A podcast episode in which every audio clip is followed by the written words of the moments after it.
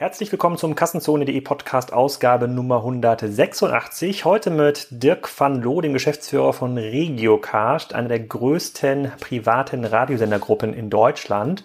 Da kann man eine ganze Menge über Radio, Spotify und Podcasts auch hören und was so ein Werbespot kostet im Radio in so einer Morningshow. Vorher aber noch erstmal herzlichen Glückwunsch an die Home24-Macher zum erfolgreichen Börsengang. Sensationelle Performance der Aktie. Böse Zungen sagen, ja, das liegt daran, dass der Wettbewerb so lahm ist und nicht daran, dass Home24 so gut ist. Ich glaube, es ist beides. Der Wettbewerb lahmt sehr, sehr stark. Auch die ganzen Offliner und Home24 macht einen relativ guten Job. Herzlichen Glückwunsch dazu. Und die ganze Szene freut sich natürlich auf die K5-Konferenz am 3. und 4. Juli in Berlin. Kann ich nur jedem Podcast-Hörer empfehlen. Da hat auch Spriker einen Stand. Da trifft sich das Who is Who der E-Commerce-Szene. Da kann man eine ganze Menge lernen, auch über Spriker. Und äh, das wird, glaube ich, eine sehr, sehr unterhaltsame Veranstaltung. Die Tickets sind auch nicht so teuer. Ich verlinke nochmal die K5-Konferenz im den Shownotes zum Podcast. Jetzt aber erstmal viel Spaß mit Dirk van Loo von RegioCast. Dirk, willkommen im Kassenzone.de Podcast. Äh, heute in Kiel am Sonntag. Äh, ich versuche möglichst viele Menschen aus Kiel auch mal zu interviewen. Ich glaube, du bist einer der ersten Kassenzone.de okay. Äh, Podcast. Für die, die dich noch nicht kennen, sag doch mal, wer du bist und was du machst. Ja, Dirk van Loo, 50 Jahre. Ich bin Geschäftsführer einer von zwei der RegioCast als COO. Und äh, die RegioCast ist ein Beteiligungsnetzwerk für Radiostationen oder sie ist äh, beteiligt an diversen Radiostationen. Und äh, ich bin verantwortlich innerhalb der RegioCast für das gesamte operative Geschäft. Kannst du mal ein bisschen erklären, was, was das bedeutet, Beteiligungsnetzwerk für Radiostationen? Also was gehören für, was für Radiostationen gehören dazu und wie viele Hörer hat so eine Radiostation?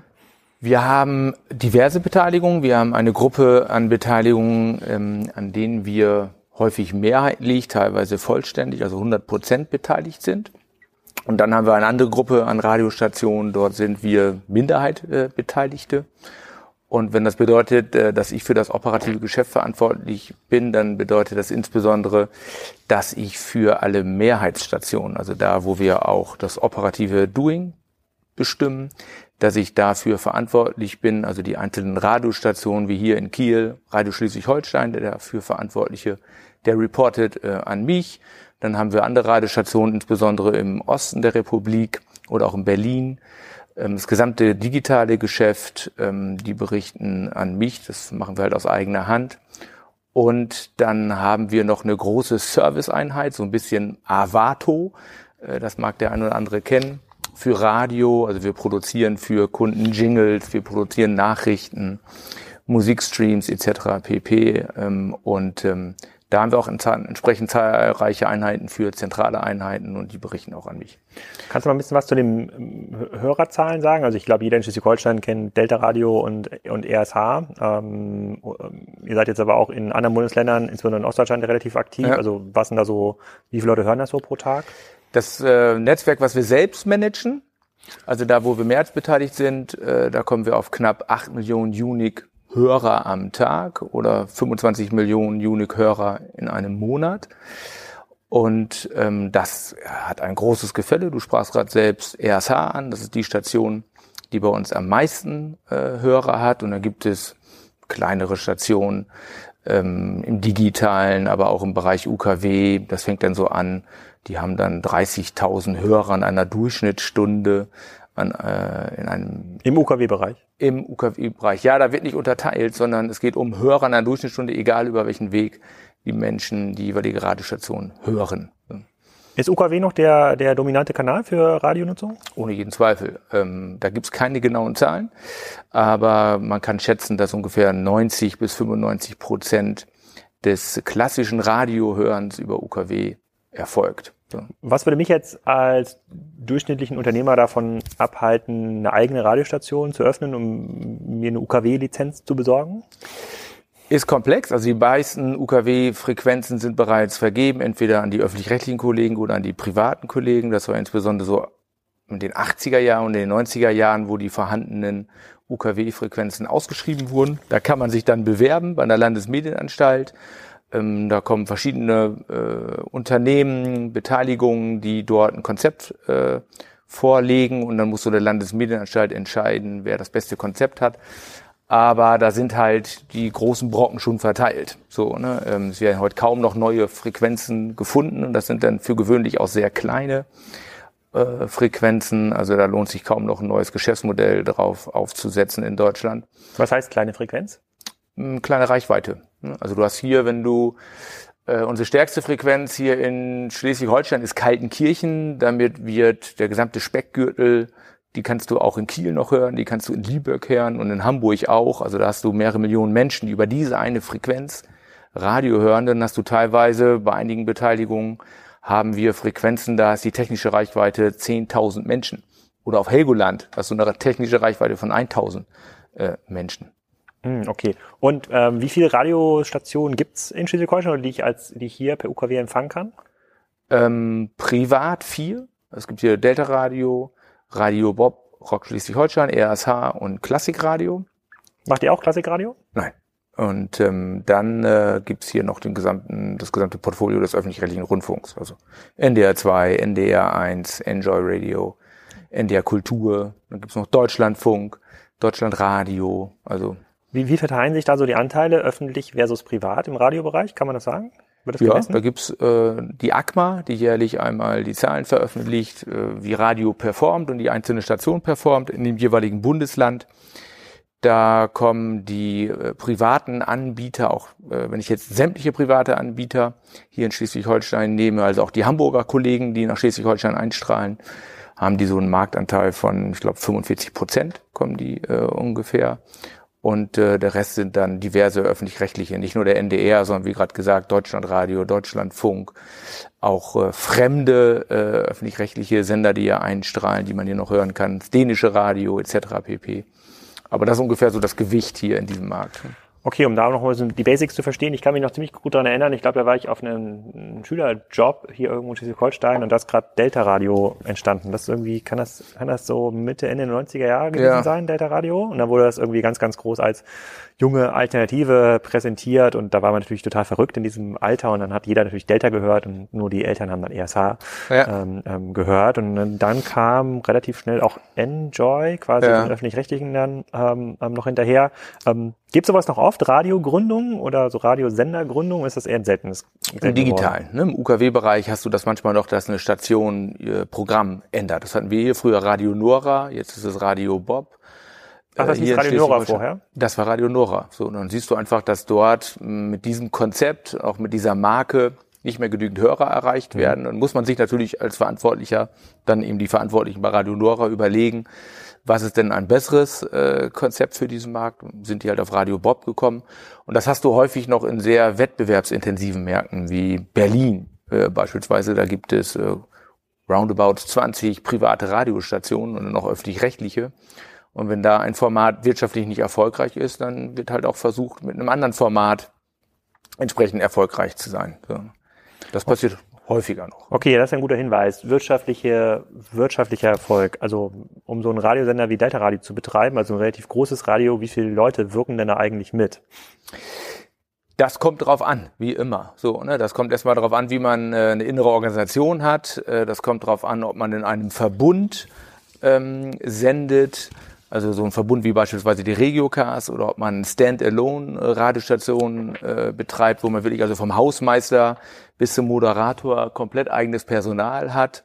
Oder wie in der Regiocast-Welt eine Radiostation ein Radiobrand wie RSH sich beispielsweise völlig nur auf das Programm dann konzentriert, auf das eigene Programm und andere Dienstleistungen wie Nachrichten, Musik, Verpackung, also Jingles, ähm, Musikbetten etc. pp, die kommen dann aus zentralen Einheiten. Also das kannst du also ganz schlecht sagen. Ähm, mal sind zehn Leute, mal sind es auch nur fünf, mal sind es zwanzig.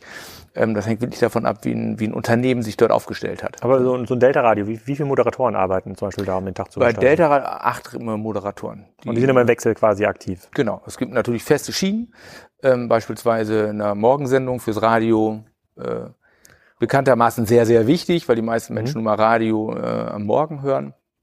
Und ähm, das sind feste Moderatoren. Das ist auch ein Fulltime-Job dann, Radiomoderator? Kann ja, man davon gut leben?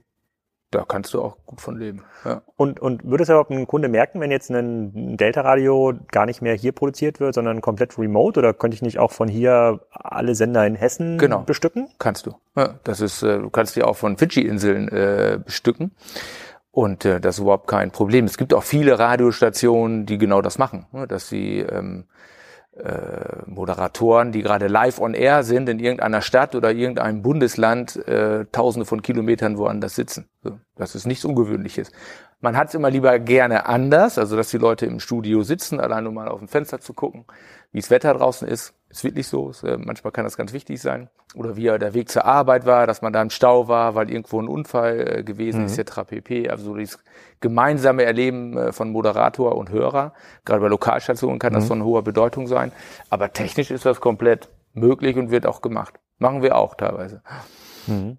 Okay, also da, ähm, ähm, da, da sind also sind jetzt gar nicht hunderte Leute, die an so einem Delta-Radio mitwirken müssen, damit das irgendwie der, der Sender läuft. Also es muss sich wahrscheinlich jemand zentral bei euch um den Lizenzeinkauf äh, kümmern da von, äh, ähm, von äh, Musik und Co. Wahrscheinlich seid ihr quasi als, als Radiounternehmen macht ihr auch die Vermarktung zentral, also ihr quasi ihr verkauft quasi Werbeplätze ähm, dann in den einzelnen in den einzelnen Sendern. Kannst du kannst du so ein Gefühl dafür geben? Also auch immer wenn das schwer ist, da irgendwie so einen Preis einen Preis zu nennen. Aber wenn ich jetzt sage, komm, ich möchte jetzt hier, ich, ich habe jetzt hier, wir sind ja hier in, im Industriegebiet in Kiel, ja, sozusagen sind ja Autohäuser hier. So, ja. ich habe jetzt ein neues Autohaus eröffnet und ich kann mich erinnern, äh, wenn ich mal Auto fahre und Radiowerbung höre, ist hin und wieder mal was von einem Autohaus äh, ähm, dabei. Mhm. Wenn ich sage, komm, ich mache jetzt hier Autohauseröffnung, will ich jetzt bewerben, ähm, lokal, dafür eignet sich Radio ja ähm, doch hin und wieder ganz, ganz, ganz gut. Ähm, möchte jetzt irgendwie eine Woche ähm, jedes Mal in der Morning Show, in einem, in einem Sender da irgendwie drin sein. Rechnet man da so in TKPs oder wie, wie kann ich genau, mir das vorstellen? Genau, TKPs. Wie gesagt, hatte ich vorhin schon mal gesagt, es gibt einmal im Jahr eine ACMA-Studie, die Mediaanalyse. Ähm, mhm. Das ist ein ACMA, Arbeitsgemeinschaft Mitanalyse, da sind alle wesentlichen am Marktprozess Beteiligten ähm, versammelt, um dort die Standards in einer solchen Studie zu erheben, also die Agenturen, die Werbekunden, die Medientreibenden, andere Mittler. Und äh, also diese Zahlen haben eine hohe Validität und gelten quasi so als Währung. Und da ist bis heute so der Hörer in der Durchschnittsstunde zwischen 6 und 18 Uhr so der Indikator wie erfolgreich oder wie viel Hörer eigentlich ein Sender hat. Und dann kann man sich auch eine einzelne Stunde angucken und sagen, zwischen 6 und 7 Uhr hat ein Sender wie Delta Radio, keine Ahnung, ungefähr 80.000 Hörer in der Durchschnittsstunde. Mhm. Und darauf errechnest du dann TKP. Du hast so einen absoluten Preis und dann rechnest du aus die technische Größe, äh, wie aus diesem Preis und der Reichweite, welcher TKP sich daraus ergibt. Das ist dann so beim Programm wie Delta Radio in der Gesamtzielgruppe 4, 5 Euro ein TKP jetzt auf Preisliste? Mm, ja, okay, das kann man sich ja hochrechnen mit sozusagen mal mal 80, aber was heißt das so in Spotlänge? Also was ist so ein klassischer Spot dann? Also 20 bis 30 Sekunden. Okay. Und äh, 20, 30 Sekunden bei, damit du mal eine absolute Größe hast, bei Delta Radio am Morgen, ich weiß nicht ganz genau, ne, aber wird so 350 Euro, 400 Euro kosten. Ein Spot, 30 Sekunden. Mehr nicht? Mehr nicht, ne. Und wenn du das dann sogar noch lokalisierst, also du sprachst gerade von Autohaus jetzt Das heißt, ich kann 80.000 Leute erreichen für 350 Euro? Ja. Echt? Ja.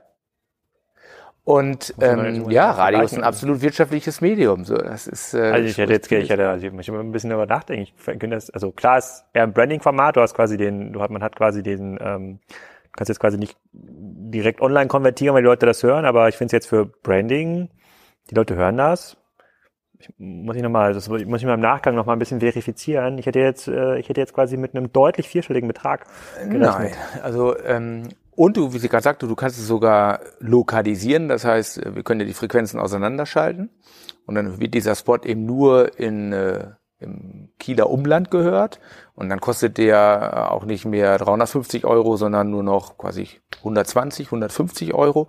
Dann hast du aber nur die Hörer in Kiel natürlich. Keine Ahnung, von den 80.000 wahrscheinlich 25.000 oder sowas. Was immer noch eine Menge ist, sozusagen. Was immer noch eine Menge ist. Für 120 Euro 25.000 Leute erreichen, ja. morgens im Stau. Ja. So, das ist nicht schlecht im Vergleich ja. zu Plakat und Co. Der Unterschied halt zum Digitalen, wir haben keine Click-Through-Rate oder so Listen-Through-Rate, also dass mhm. die Leute den Spot gehört haben und dann sofort äh, zu dem Autohaus cruisen und sich da eine Probefahrt ähm, äh, bestellen, arrangieren. Das haben wir nicht. Sowas gibt's auch schon. Also es gibt schon Techniken, äh, wo du sowas machen kannst. So. aber das ist auch beim Hörer noch nicht gelernt. So, und es gibt so Techniken, hast du ein Smartphone und wenn du den Spot da hörst, dann kannst du das so schicken.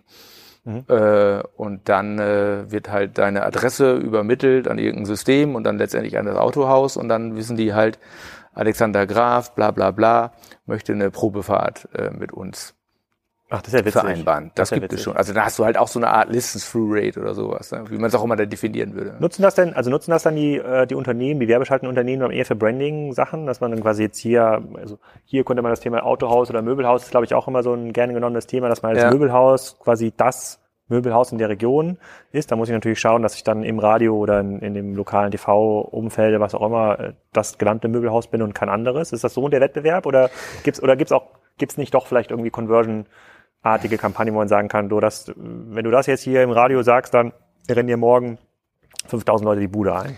Ähm, die Kunden nutzen das mal so, mal so. Ne? Radio hat ein Image, und das äh, erzielt es auch, schneller Reichweitenaufbau. Also wenn du jetzt hier dieses äh, besagte Autohaus aufgemacht hast und hast da am Wochenende irgendeine große Aktion, da kommt noch eine Band hin, irgendwas für Kinder und für Familien, Grillen, pipapo und möchtest jetzt, dass das schnell bekannt wird, so, ne, dann ist Radio ein super Medium dafür.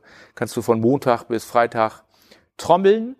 Äh, also ich nimmst dir 3.000, 4.000 Euro und bewirbst das und dann hast du eine gute Chance, dass da, dass das, äh, wenn das Produkt stimmt, also wenn da wirklich was äh, passiert, was von Relevanz ist und was für die äh, Leute nett ist, nicht einfach nur irgendeiner einer Klampfe, dann äh, ist Radio genau der richtige Partner. Schnelle Reichweite. Was muss ich für so eine Spotproduktion rechnen?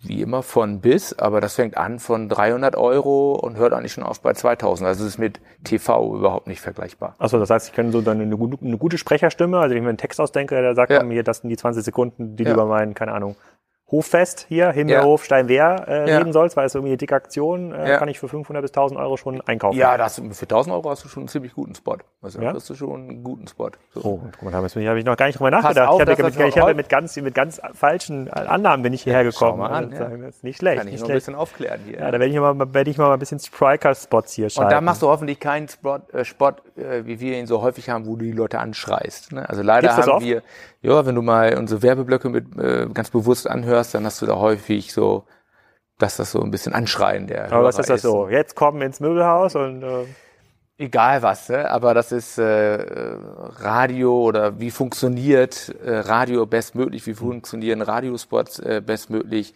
Da kann auch mal laut und aggressiv ein Anschreien funktionieren, aber wenn du natürlich in so einem Werbeblock vier, fünf Kunden hast, die ähm, da riesen Rabatte raustrommeln und laut, laut, laut und Fanfaren, dann überhört sich das natürlich auch irgendwann. So. Okay, ja, ordentlich. Also das, das, da, da habe ich jetzt einige Ideen im Kopf, die muss ich nachher nochmal mit dir quasi ja. nach dem Podcast äh, äh, besprechen. Okay, aber wir haben einige Fragen hier aus der Kassen, aus dem Kassenzone Messenger Umfeld eingesammelt und mich interessiert ja auch vor allem, ähm, was passiert jetzt mit dem ganzen Thema Radio im digitalen Zeitalter. Also es gibt die ganzen neuen Formate, Spotify und Co. Ähm, die erste Frage, die ich habe aus einer Kassenzone-Perspektive ist natürlich, ihr habt den direkten Kundenzugang, also zumindest an der UKW, an der ja. UKW-Stelle sozusagen, das, das gehört euch. Wenn der Kunde da einschaltet, seid ihr diejenigen quasi, die den Kunden dort kontrollieren. Also seid quasi der, ein kleiner GAFA-Teilnehmer, äh, könnte man meinen. Und alle, die das momentan diesen Kundenzugang haben, versuchen ja daraus eine Plattform zu bauen. Entweder indem sie das halt noch massiv aufbauen oder diesen Kundenzugang vermieten, tut ihr, ein Werbekunden, vermietet ihr diesen Kundenzugang, oder sie versuchen Dinge zu vertikalisieren. Ja, sozusagen, man könnte über das RSH-Möbelhaus nachdenken. Ja. Man sagt so, komm, warum sollten wir denn die Leute, wenn ein Möbelhaus so gut funktioniert, überhaupt ins Möbelhaus schicken? Lass doch selber ein Möbelhaus machen. So, das ist, glaube ich zumindest, wird jetzt ja kein total abwiegiger abwegiger Gedanke Macht ja auch Pro 7 Sat 1 ist da ja auf dem Niveau. Genau, genau. Ja. Jetzt so Flaconi und sowas, das, das tun sie schon selber. Ja. Kann das für Radio Sinn machen? Gibt es Radios, die das schon mal ausprobiert haben? Ja, da haben Radiosender schon sehr viel äh, ausprobiert in der Hinsicht. Man muss natürlich immer bedenken, du hast gerade genannt, dass man zuallererst die Werbefläche an seine eigenen Kunden äh, verkaufen möchte. Ne? Die haben Erfahrungen in ihrem Geschäft, die wissen, wie das Geschäft funktioniert. Die kennen Ach, ein Möbelhaus, wie schwer kann das sein? So, ne? und äh, doch, das ist, glaube ich, auch sehr schwierig, ein Möbelhaus äh, erfolgreich über viele Jahre zu führen. Und den wollen wir natürlich erstmal nicht ins Gehege kommen, weil wir sagen, oh, die Werbung ist das Wichtigste in einem gesamten Geschäftsmodell. Und dadurch, dass wir viele Werbeflächen und Zugang haben zu den Kunden, ähm, kapitalisieren wir das mal, indem wir sagen, äh, wir gründen jetzt ein Möbelhaus und dann werden wir da wie verrückt und dann funktioniert das. Und alles, was du an Business betreibst, richtigen Einkauf, richtiges Personal, gute Erreichbarkeit, keine Ahnung, was alles so ein Möbelbusiness äh, wichtig ist, dass wir das da überall besser können, äh, das glaube ich nicht. Aber wir haben das auch schon betrieben, andere Sender äh, betreiben das auch. Ähm, wir haben zum Beispiel einen German Media Equity Fonds, ähm, so ein bisschen wie Pro7 Sat1, wo wir mit verschiedenen Medienpartnern aus dem Printbereich, aus dem Plakatbereich, auch aus dem TV-Bereich schon ähm, Media for Equity eben betrieben haben und das auch durchaus erfolgreich. Wir sind äh, zum Beispiel About You, denke mal, das kennen die meisten deiner Hörer, kennst du selbst auch da sind wir auch in so einem Modell eben. Das war die letzte äh, Finanzierungsrunde vor einem Jahr oder sowas, wo das Media for Equity, glaube ich, mit eingepreist wurde, glaube ich, das ja. Paket, ne? Ja. Mhm. Und ähm, diverse ähm, andere, wo wir schon dran beteiligt waren, Nine Flats, ich weiß nicht, ob du das kennst, das war eine deutsche Version von ja. Airbnb, äh, da waren wir mal dran beteiligt etc. pp. Also müssen wir mal einen Spagat schaffen, wo wir sagen, wo, wo gehen wir in Modelle hinein, die nicht unsere klassischen Werbekunden äh, betreffen und wo gehen wir Modelle ein, die auch zum Radio passen. Ne, das ist ja auch ganz wichtig. Du kannst nicht jedes Thema im Radio äh, bewerben. Radio oder Hörwerbung hat äh, gewisse Vorteile, die andere Arten von Werbung eben nicht haben.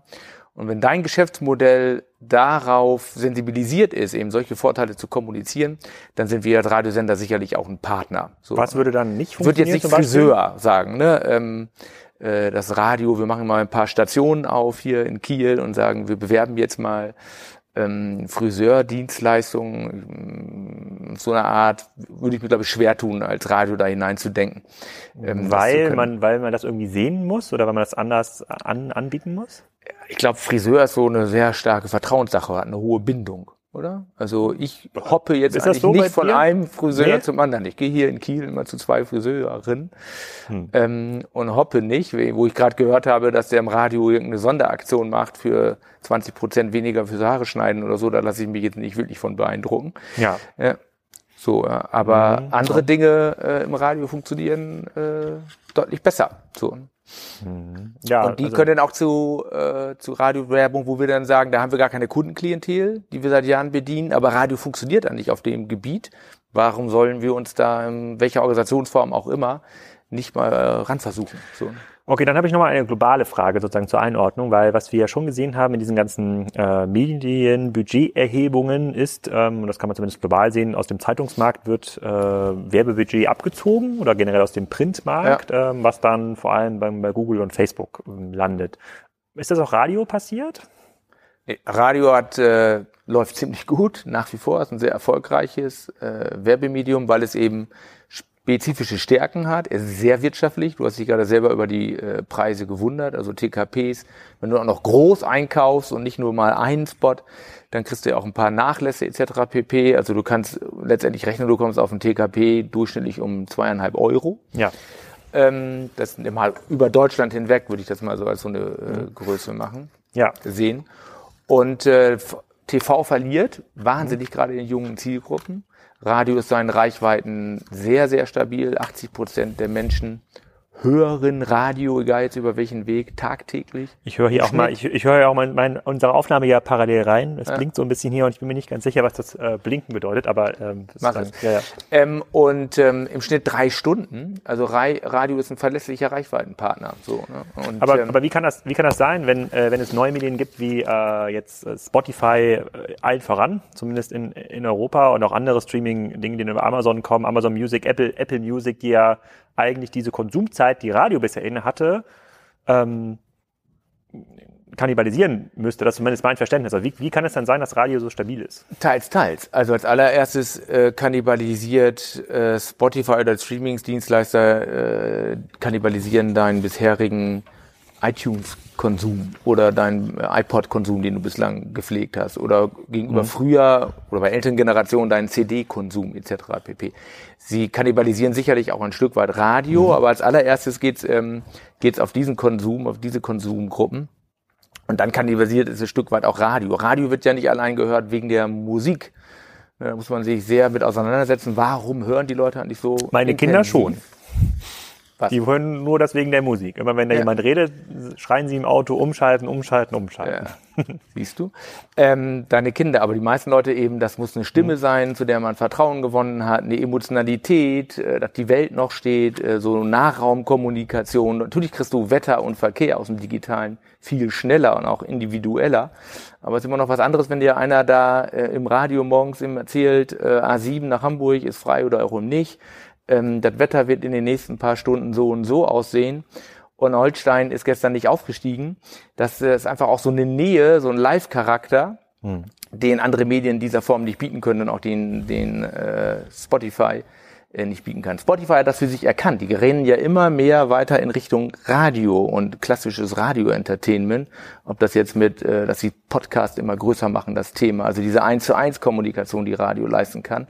Siehst du immer stärker, dass Radio sich in Richtung Streaming ein Stück weit entwickelt und die Streamer sich ganz deutlich in Richtung äh, klassischer Radiostärken entwickeln. Wenn ich jetzt auf die Radiosender-Webseiten gehe, ob das jetzt Enjoy ist oder auch RSH, kann ich ja immer auch eigentlich streamen, egal wo ich bin. Ja. Ich kann das quasi einfach, einfach mithören. Wie, wie wichtig ist quasi diese Art von, also der RSS-Feed, den er quasi über den Stream da raussendet, wird, ist das, wird das schon viel genutzt? Sehr oder viel. ist das, Sehr viel. Ja. Ähm, du hast erstmal die WLAN-Radios nachher, die finden schon Einzug in die Küchen dieser Welt. Da hören die Leute dann über IP das jeweilige Simulcast-Programm, so nennen wir das, also das identische Programm, das du über UKW hörst, hörst du dann halt über, über IP bei dir. Und dann gibt's halt von den Radiosendern die IP-Streams dieser Welt, also dass du sagst, ähm, RSH 80er Stream oder RSH, ähm, keine Ahnung, Dorfrock, whatever. Ja. Äh, das ist dann nochmal zusätzlich zu dem UKW-Programm. Genau, so. Ne? Und ähm, das sind für gewöhnlich rein kuratierte Musikstreams. Also da hast du wirklich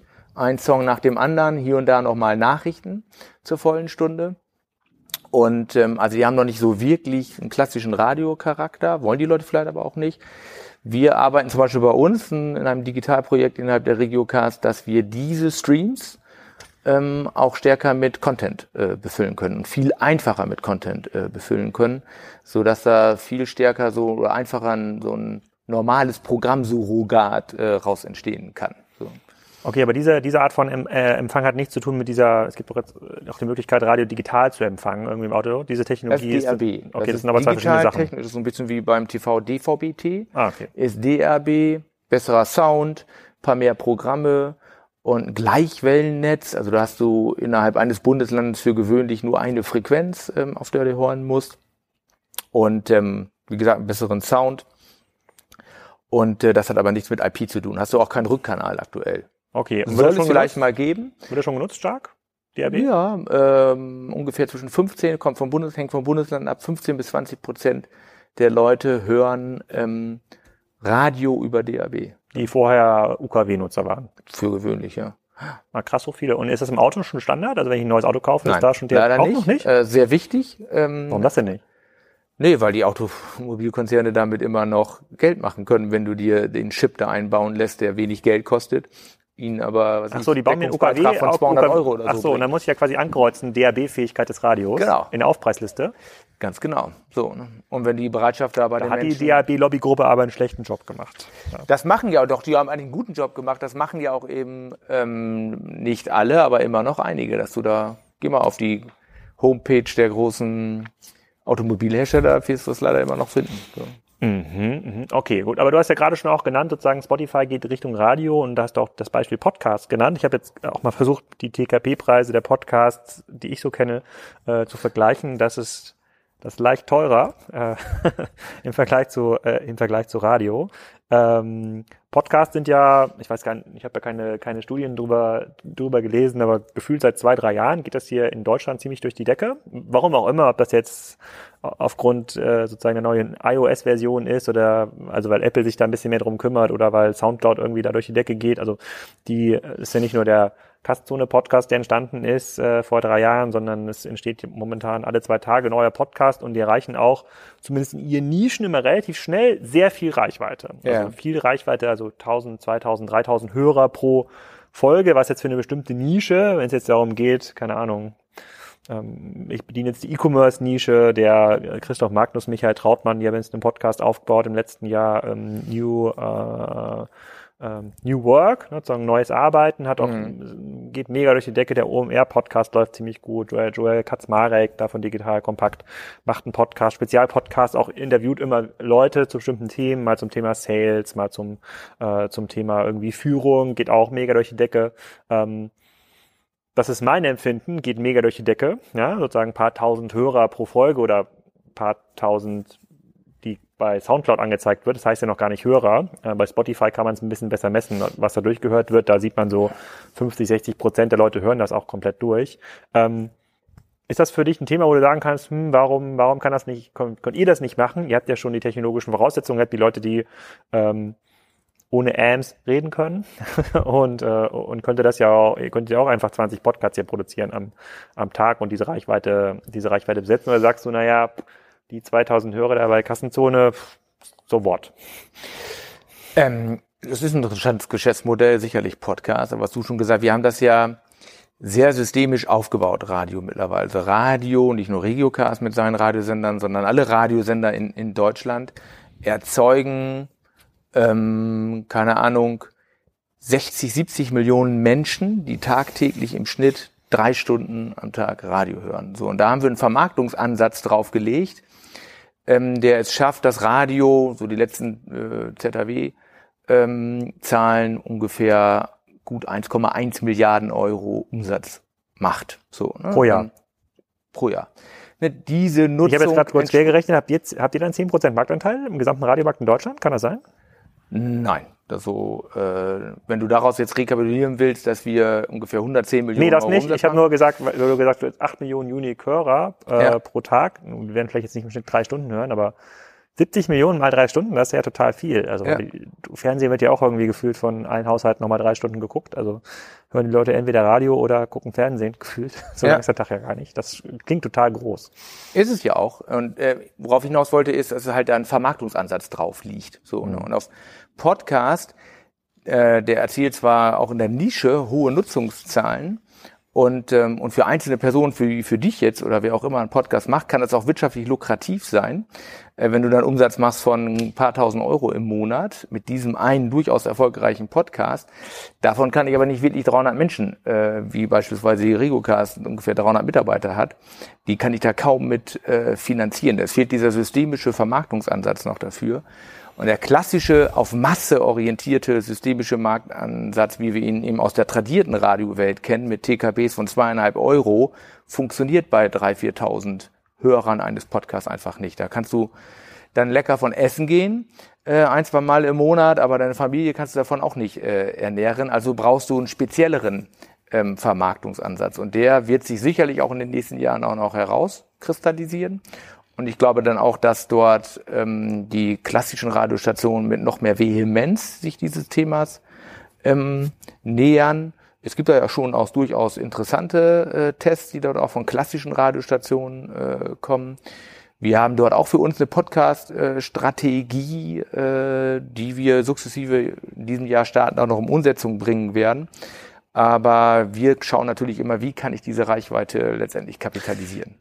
Also, ja, verstehe ich. Also ich, ich höre zum Beispiel immer, ich weiß gar nicht, von welchem Radiosender das kommt, Mensch Otto, also irgendein Format, glaube ich, aus Süddeutschland. Ähm, das kommt auch als Podcast, das ist auch quasi in meinem Podcast-Player einfach drin. Ja. Kann ich als Radio gar nicht. Das ist eine ganz normale Radioshow, die wird halt live quasi gestreamt mit immer relativ populären Gästen, irgendwelche Sportstars oder Politiker. Und ähm, ich höre mir quasi dann, ich, ich mag die Art und Weise, wie da Leute interviewt werden, höre mir das dann immer so ein bisschen in der Reihe nach an, wenn ich mal Auto fahre oder mal mit der Bahn unterwegs bin. Deswegen denke ich drüber nach, es gibt ja schon so solche, solche, solche, solche Derivate. Gibt es irgendwie Vorbilder in den USA? Weil in den USA, ich, wenn ich mich richtig erinnere, auf den Online-Marketing Rockstars gab es da Zahlen im letzten oder vorletzten Jahr. Da wurde schon gesagt, dann 2016, 2017 ist der Podcasting-Werbeumsatz in den USA schon mal mehrere hundert Millionen ja. ähm, Dollar. Da müssten ja dann die Radiosender, UKW wird es wahrscheinlich auch in den USA geben, denke ich mal, da müssten die Radiosender wahrscheinlich schon ein bisschen näher dran sein, solche Dinge zu entwickeln. Gibt es da irgendwas, wo ihr euch was abschauen könnt? Da gibt's äh, der der äh, USA-Werbemarkt ist ähm, immer vier fünf Jahre dem europäischen, insbesondere dem deutschen Werbemarkt voraus. Ne? Also mhm. da kannst du immer gut was ähm, ähm, abschauen. Da gibt's auch schon deutlich mehr ähm, Vermarktungsansätze im äh, Podcast-Bereich. Da ist auch die Werbewirtschaft viel affiner Dinge mal auszuprobieren. Dadurch kommen auch so hohe Umsatzzahlen schon zustande. Ähm, die großen Podcaster in den USA ähm, sind meines Wissens aber auch gar nicht aus Radiostationen heraus entstanden, sondern irgendwelche Leute, die ein Sendungsbewusstsein haben, ein spezielles Know-how haben in irgendeinem Bereich, eigentlich auch wie das in Deutschland sich entwickelt, dort dann ähm, entsprechend äh, große Followerzahlen oder eben Abonnenten. Ja, so wie Influencer im Grunde genommen. Es ja, hat ein Influencer-Format. Audio-Influencer, wenn man ja. so möchte. Und du musst da ja, das ist ja eine ganz andere ähm, Herangehensweise. Wenn ich einen klassischen Radiosender höre, ist das ja ein Nebenbei-Medium. Ne, das haben wir perfektioniert als klassisches Radioprogramm, ein Nebenbei-Medium zu sein, wo man immer mal wieder hinhört, wenn was Interessantes für einen ähm, äh, zu hören ist. Wohingegen du beim Podcast, den äh, hast du Kopfhörer auf oder hörst du dir irgendwo eine Anlage an, keine Ahnung, irgendein Speaker oder bei der Autofahrt und da hast du bist du ja viel konzentrierter hm. in der äh, in der Hörsituation, in der du dich da äh, befindest. So, ne? Und ähm, von daher sind das häufig, äh, hast du ganz andere Erfordernisse an die Autoren solcher Podcasts, als du das bei einer klassischen Radiostation hast, wenn da so ein Die dürfen nicht, die dürfen nicht so dahin quatschen. genau, stimmt, ne, ja. wollte ich gerade sagen, weil das so ein Moderator ist, der da irgendwie, ne, das mag ja so ein Häppchen von 30 bis Sekunden bis einer Minute nett sein und auch sehr emotional, aber so kannst du nicht 20 Minuten lang einen Podcast, da schaltet das jeder nach drei Minuten aus. So. Das stimmt, das stimmt. Wir werden uns mal die, die, die Nutzungsstatistiken hier äh, von diesem Podcast ja. anschauen, wenn der bei, wenn der bei Spotify live ist. Aber da will ich noch mal sagen, wir haben zum Beispiel einen rein digitalen Stream, Schlagerplanet Radio. Findest du im Netz, nirgendwo über UKW. Ähm, in Leipzig kann man den auch über DAB hören, aber der ist maßgeblich übers Netz getragen. Erzielt im Monat ungefähr 1,2 Millionen Streams, Sessions mhm. im Monat, die alle so im Schnitt 70 Minuten dauern. So im Schnitt 1,2 Millionen Menschen, ähm, die das Programm hören. Da musst du schon einen ziemlich guten Podcast haben, ähm, um auf solche Nutzungszahlen äh, zu kommen. 1,2 Millionen Downloads innerhalb eines Monats und 70 Minuten lang angehört. Und dafür haben wir auch entsprechende Vermarktungsansätze für diese Nutzung. Ähm, und für Podcasts, wie ich vorhin schon sagte, haben wir erstmal viel geringere Zahlen. Und für diese spezielle Hörsituation ne, dass das echt 30 Minuten lang ein, ähm, eine zu, totale Zuwendung ist an diesen Content, wo ja häufig sogar nur das Produkt vorgelesen wird. Hallo, hier ist Alexander Graf. Zu, äh, herzlich willkommen zum neuen Kassenzone-Podcast. Dieser Woche gesponsert von Regiocast. Ja. Und that's it. Also das ist noch nicht mal ein besonders kreativer Spot für die 1000 Euro oder sowas. Wo du ja, das, das, klingt jetzt, das klingt jetzt so einfach, aber das ist schon ganz schön schwierig. Ja. ja, nein, das ist auch, ich will nur sagen, dass das, ja. dass wir in einem ganz anderen, in einer ganz anderen Ecke der Vermarktung und der Konzeption dieser Inhalte stehen. So. Mhm. Okay, verstehe ich. Ähm, dann, dann lass mal ein bisschen drüber nachdenken, äh, sozusagen, welche digitalen Konzepte sich äh, eigentlich auch relativ gut übertragen lassen auf das Thema Radio. Es gab eine Frage aus der aus dem WhatsApp-Kanal, der hat gesagt, so Premium-Content, wie man jetzt beim, beim bei Spiegel sieht, ja, Spiegel Plus oder auch bei Zeit oder New York, New York Times. Ähm, ich weiß gar nicht, wie erfolgreich das im, im, im, im, äh, bei, beim Spiegel ist. Ich glaube gar nicht so schlecht. Ähm, gibt sowas auch im Bereich Radio, wo man quasi irgendwas freigeschaltet bekommt in, in so einem Abo-Modell, wo man sowas, sowas nur hört? Ja, darf? haben wir selber sogar schon gemacht. Du hast es heute bei Amazon ne, mit der Fußball-Bundesliga. Die haben ja die Hörrechte äh, fürs Digitale in der Fußball-Bundesliga, erste ja. und zweite Liga. Das haben wir früher auch mal gehabt unter der Marke 9011, haben wir das auch betrieben.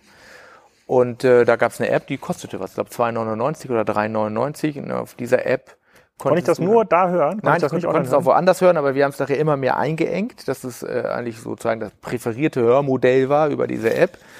Ähm, hat auch publizistisch super funktioniert. Also es, äh, die Marke war die erste Marke, die ähm, Fußball äh, ins Netz gebracht hat. Jeden, jedes einzelne Spiel konntest du da 90 Minuten hören oder eine Konferenzschaltung, wie du es eigentlich auch von, von Sky äh, kennst.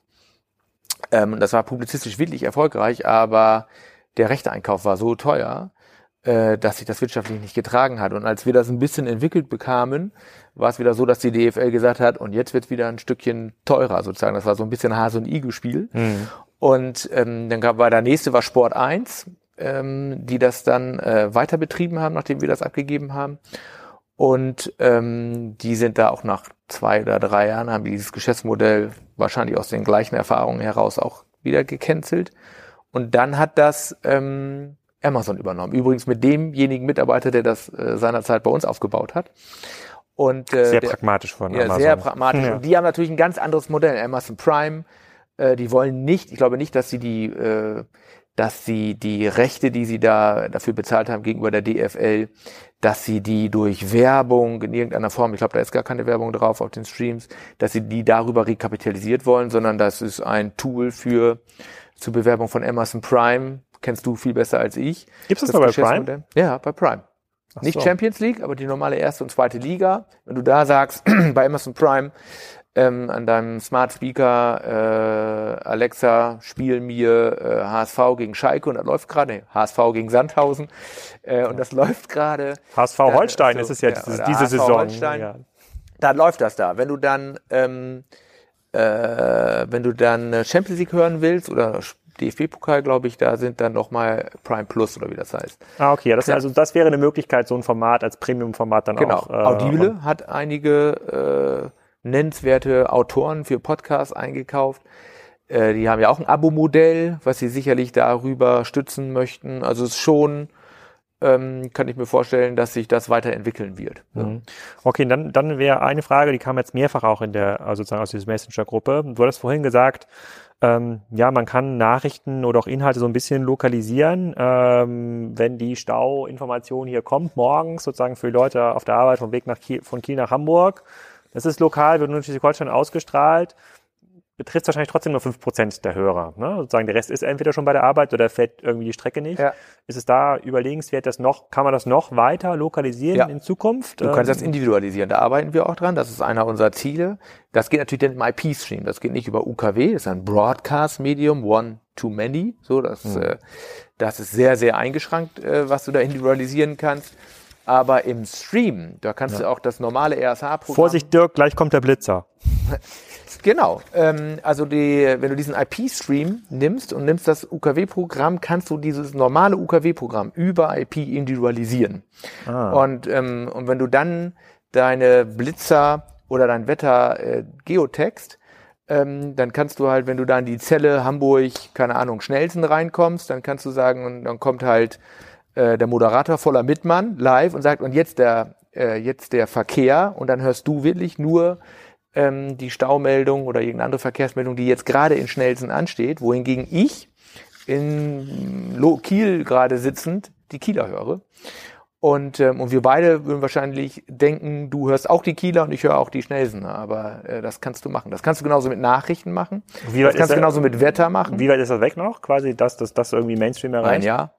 Ein Jahr? Wie müsste ich dann, würde ich dann über mein äh, Smartphone dann auf einmal Radio hören im Auto, damit ich genau. das ich meine, das ist über äh, über Smart Speaker Alexa ja. findet Einzug in die in die äh, in die PKWs oder andere äh, intelligente wenn man Systeme. Da über, wenn man da noch diese äh, DAB-Chip-Aufpreis zahlen muss, ist das, äh, glaube ich, Schuss ins, äh, Schuss ins Knie der Automobilhersteller. Das ist tatsächlich so, dass er dann die Smartphones... Na, aber das ist jetzt eine hybride Hörsituation, glaube ich, ne? sondern wie wir das ein bisschen kennen, schon aus dem alten UKW, er sucht sich immer die Frequenz, äh, was gerade wahrscheinlich für ihn am billigsten ist, mhm. wenigsten Datenverbrauch und was am stabilsten ist und den besten Klang liefert, also ein intelligentes Gerät. So Und wenn du dann über UKW, DAB und IP kommst, sucht sich, glaube ich, oder so wie du es konfiguriert hast, sucht es sich das gerade aus.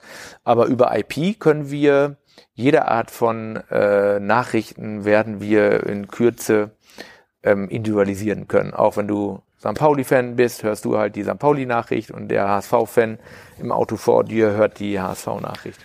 Merkt ihr das denn? Also ich meine, solange quasi UKW als, als das als das äh, Empfangsgerät verkauft wird und wenn ich jetzt in meine Mediamarkt gehe und ich bin im Vorfeld von dem Wolfgang Kirsch Podcast auch mal im Mediamarkt gewesen, da wird ja schon viel Radio ist ja noch einfach UKW-Geräte, was da irgendwie ja. verkauft wird. Vor allem die ganz, ganz billigen Sachen. Also UKW scheint eine sehr, sehr günstige Technologie zu sein. Ja, kannst du überall reinbauen ja. und äh, meine, meine Tochter kauft immer sich so ähm, Comic-Hefte, da gibt's dann schon wie so ein kleines Smartphone-Look, so ein kleines Radio, wo dann irgendwie Kopfhörer mit drin kostet irgendwie fünf Euro. Also scheint ja, ja. super billig verbreitet zu sein, aber ähm, Gibt es da quasi so eine, kann man so Trendlinien sehen? Man sagt so, okay, der UKW-Absatz nimmt jetzt irgendwie ab über eine gewisse Zeit. Ihr müsst, ihr müsst innerhalb der nächsten zehn Jahre eigentlich das Geschäftsmodell von Broadcasting hin zu individualisierten IP-Streaming entwickeln, sonst wird es irgendwie brenzlig. Gibt's, kann man das irgendwie so eine, eine Zeit dran malen? Schwierig, darüber denken wir natürlich nach. Also wir sehen, dass die UKW-Nutzung ähm, fällt. Wir sehen auch eben, dass der Absatz von UKW-Geräten fällt, der von DAB-Geräten ähm, steigt. Da ist ja der Vorteil, das sind reine Radio Endgeräte. Ne? Also die, wir freuen uns natürlich über jedes UKW-Gerät, über jedes DAB-Gerät, was gekauft wird, weil darüber hören die Leute ausschließlich Radio. So, ne? Mhm. Ähm, und wenn sie irgendein anderes Handheld äh, kaufen, irgendein Tablet etc., da hast du natürlich die gesamte Breite an Konkurrenz, äh, die da vorhanden ist und Radio spielt da nur eine ganz kleine Rolle.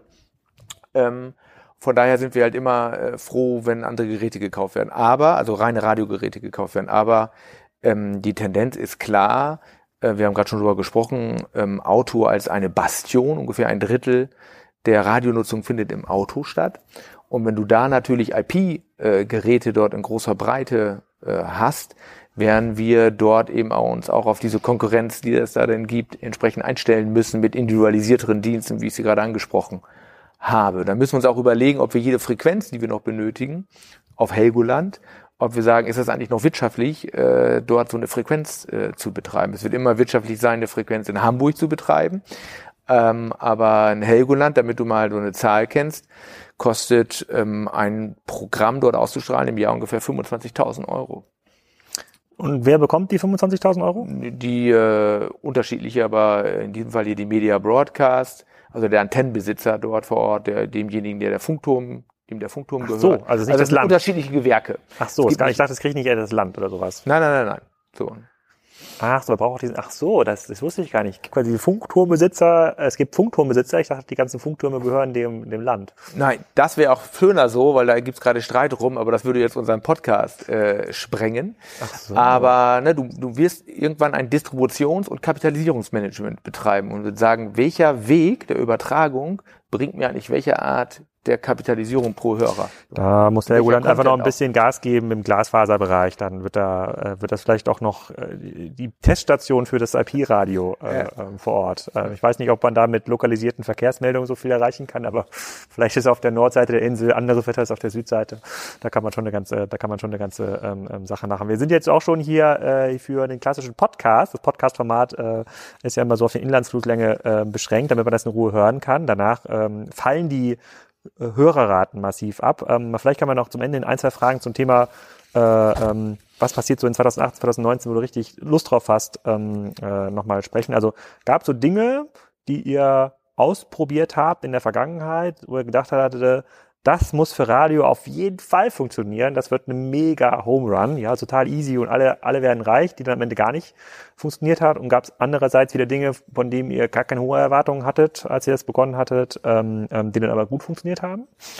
Wir haben uns damals, was ich vorhin schon erzählt habe, von 9011 noch mehr erwartet. Ne? Wir haben das dann eine nationale Frequenz über DAB gehabt letztendlich. Also das konntest du nicht nur über IP oder die App hören, sondern parallel dazu auch um DAB zu pushen. Wann war das, damit du das zeitlich einordnen kannst? Oh, 2012, 13 hm. muss es so gewesen sein. Ähm, da haben wir das national über DAB, da waren aber nicht, wie ich vorhin sagte, 15 bis 20 Prozent, sondern vielleicht 5 bis 8 Prozent.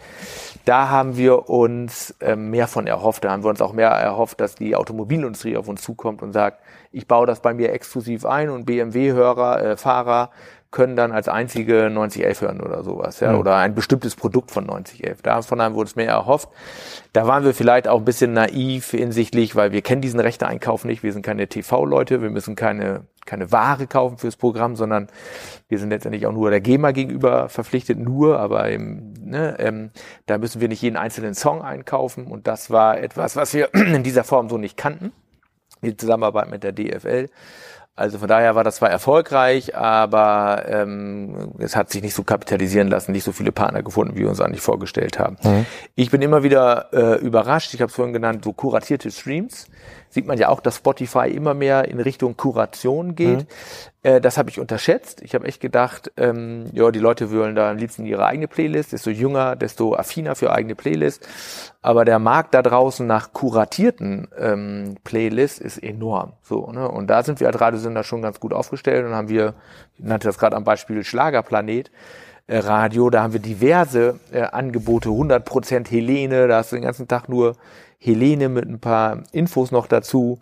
Ähm, und das wird wie äh, ja, sehr intensiv genutzt. ähm, wo ich mich frage, äh, das hätte ich so nicht erwartet in dieser Form, dass es so stark genutzt wird. Okay, dann gibt's noch, dann gibt's noch zwei Messfragen, die ich nochmal stellen wollte. Äh, die habe ich, hab ich vorhin noch ein bisschen vergessen, aber die können wir vielleicht jetzt mal ganz kurz nochmal aus, ähm, ähm, aufholen. Einmal, ähm, du sagst zwar, man kann, zum Thema Conversion Rate Messung hattest du gesagt, es gibt diese eine App, ne, die man schütteln kann, wenn, das, wenn der Radiosender kommt. Ja. Ansonsten ist es total schwer. Dann hast du wahrscheinlich die Bei gleichen. Shazam gab es auch schon mal Versuchte, genau, Versuche. Das ist wahrscheinlich dann genauso schwer wie TV Conversion Rate Messung. Ja, also Salando genau. mit ausreichend Masse kann das dann über Heuristiken machen. Ansonsten ist das entsprechend schwer.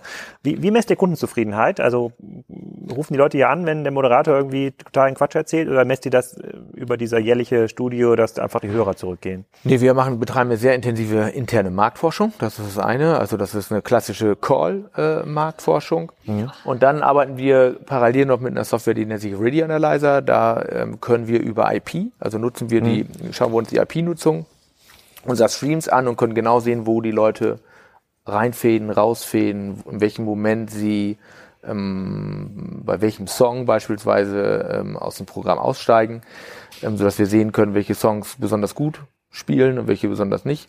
Und dieses, und dieses Wissen könnt ihr dann quasi an diese anderen Sendern von euch weitergeben und genau. das und dort quasi, das, also das müsste quasi dazu führen, dass das gefühlte, die gefühlte Qualität des Radioprogramms quasi bei einem so einem stark gemanagten Sender, wie ihr das jetzt seid, ein bisschen besser ist als bei einem super individuellen, der jetzt irgendwo aus der Garage aus Berlin ausgestrahlt wird.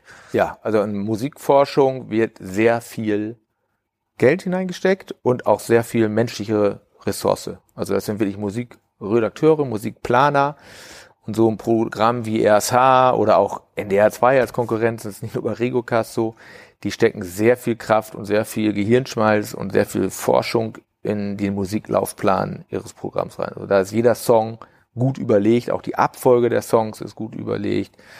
Ähm, also das ist schon sehr, sehr professionell gesteuert. So. Sinkt die Nutzungsrate massiv, wenn jetzt, ich glaube, bei RSH ist ja Volker Mittmann, ne? Sozusagen, ja. Das ist ja so der, der, der, der Morningstar, wenn der jetzt mal zwei Wochen ähm, ausfällt, ja, warum auch, der hat ja auch mal Urlaub oder sowas oder wird vielleicht mal krank. Ja. Äh, merkt man das dann, dass die Nutzungsrate ja, Radio ist sehr habituell, so, mhm. äh, das zwei Wochen wäre einfach viel zu kurz.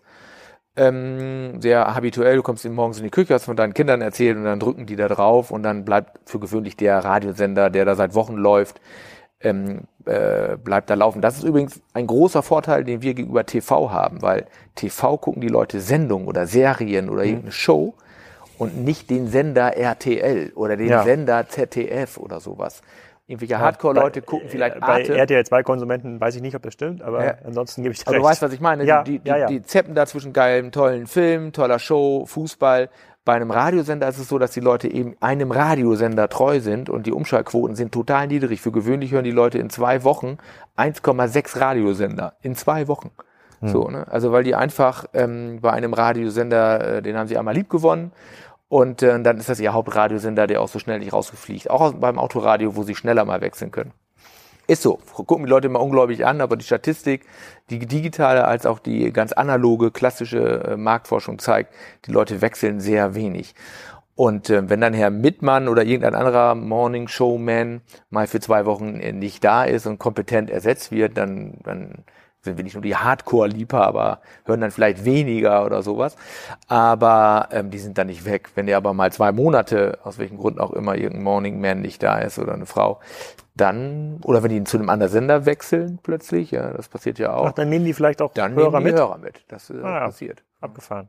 Ja, krass, aber das ja, also müssen wir uns ähm, gar nicht so viel Sorgen um Radio machen. Also wir müssen uns eher, eher Sorgen um TV und Print äh, machen im digitalen Zeitalter. Ja. Also sozusagen die Chancen sind auf jeden Fall da. Also es, klar, es gibt quasi das ganze Thema ähm, ähm, Devices und Device-Politik. Da weiß man nie so genau, wohin die Reise führt, aber ähm, Radio wird mehr konsumiert denn je zuvor, wird von Werbekunden ja. auch äh, ähm, gescheckt. Hören ja. ist quasi extrem, äh, ähm, äh, ist wichtig, bleibt wichtig, wird sogar vielleicht wichtiger. Ich meine, bin ja auch jetzt Podcaster so ein bisschen. Was sollte ich anders, was sollte ich anders ja. sagen? Und jetzt müssen wir gleich nochmal äh, nach dem Podcast nochmal zehn Minuten über die, die neuen Kassenzone und Spriker-Spots äh, äh, reden. Für 350 Euro äh, will ich doch auf jeden Fall hier morgens im Kieler Raum äh, äh, ähm, ähm, drin sein. Ähm, vielen Dank für deine Zeit, war sehr, sehr spannend. Äh, äh, da könnte ich mir vorstellen, dass vielleicht nochmal eine zweite Ausgabe machen, sagen Ende des Jahres. Und Hat mir auch viel Spaß gemacht. Danke, danke. Dank. Wenn euch dieser Podcast gefallen hat, dann bewertet ihn gerne auf iTunes, Spotify und oder Soundcloud Soundcloud, äh, besucht uns auf der K5-Konferenz oder auf der Kieler Woche, die heute am Samstag angefangen hat. Da werde ich wahrscheinlich auch das ein oder andere Mal aufschlagen und freue mich über Nachrichten von euch. Jetzt erstmal schönes Wochenende und viel Spaß mit dem Podcast.